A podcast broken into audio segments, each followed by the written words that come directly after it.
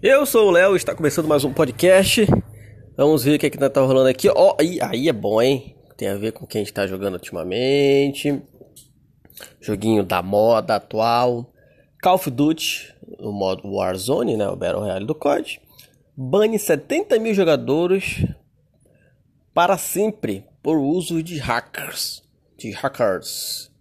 Vamos ver aqui a notícia do Rodrigo Narciso lá do Tech Tudo.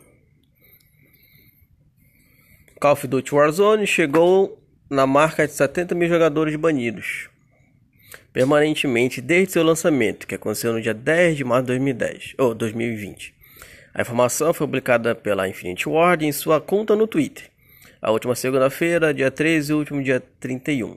A Activision publicou no seu blog que Warzone tem tolerância zero para trapaceiros anunciado que já havia expulsado 50 mil jogadores pelo uso de hacks, aimbots e wall hackers no Battle Royale. O tiro da franquia Call of Duty está disponível para download grátis no Xbox, PC e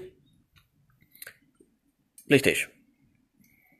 Um, Call of Duty Warzone atingiu 30 milhões de downloads em 10 dias e um pouco mais de um mês já conta com 50 milhões de jogadores o que justifica o grande número de hackers no game. O jogo não usa nenhum tipo de sistema antifraude e os trapaceiros são analisados manualmente por uma equipe de trabalho 24 horas.